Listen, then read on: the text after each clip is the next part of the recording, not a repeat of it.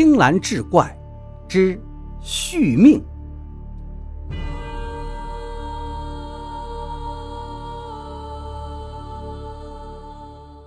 不出三天功夫，这管家当真就把十位孕妇带来了。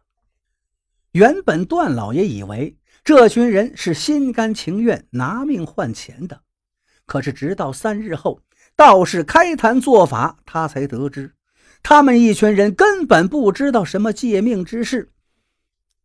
是管家给了这些孕妇每家十两银子，说段老爷将要开一场佛事。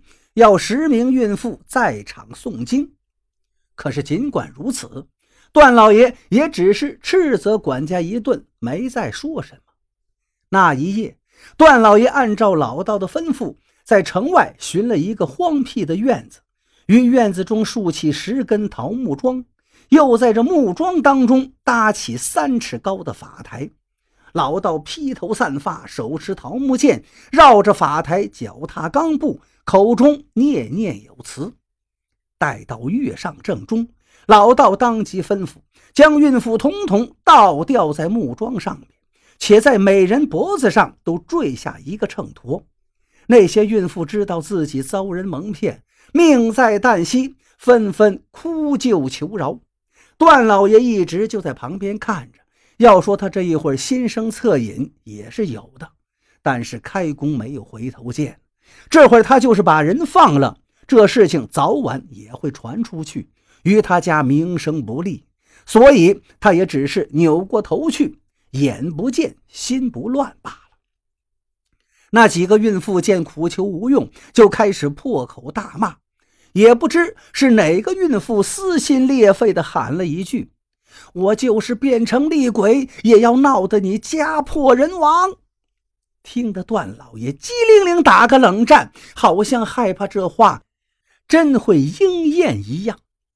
他这边惧意未消，那些骂声却忽然全都停了。段老爷心中好奇，悄悄转回身去，只见那些孕妇全都已经七窍充血，死了过去。那十双眼睛全都直勾勾地盯着自己，眼神中满是怨毒。段老爷当然知道自己做了错事，可也只是轻轻地诵了几声“阿弥陀佛，阿弥陀佛”。老道又吩咐在孕妇身下摆上一个木盆，又画了十张黄符贴在孕妇肚脐眼上，然后便歘歘歘在孕妇肚子上刺了一剑。虽然说是木剑，可也直穿脏腑。鲜血淌过肚皮，淌过前胸，又沿着脖子上的线坠直接就淌进了盆里。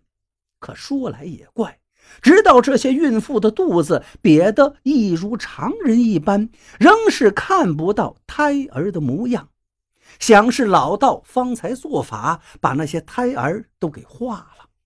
老道吩咐人用这鲜血混合红土，烧出一十二块方砖，铺在老爷的卧铺之下。只要老爷每日在卧榻上睡足三个时辰，连睡七天，自可为他延寿一十二载。另外，又让人将那些孕妇尸身收敛，葬入段家祖坟之中。但下葬时必须得大头朝下，棺材内还得涂满朱砂。每年清明、重阳二日，需以先人之礼祭拜。便是段老爷百年之后，也只能葬在其所侧。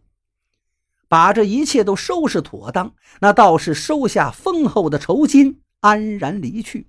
但他却少告诉了段老爷一桩事，这便是借来的命。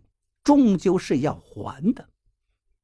一年的光景转眼就过去了，不知道是算命先生算的不准，还是那续命的道长法子灵验。总之，段老爷还活着，而且越活越精神，任谁也看不出他如今已经七十有五。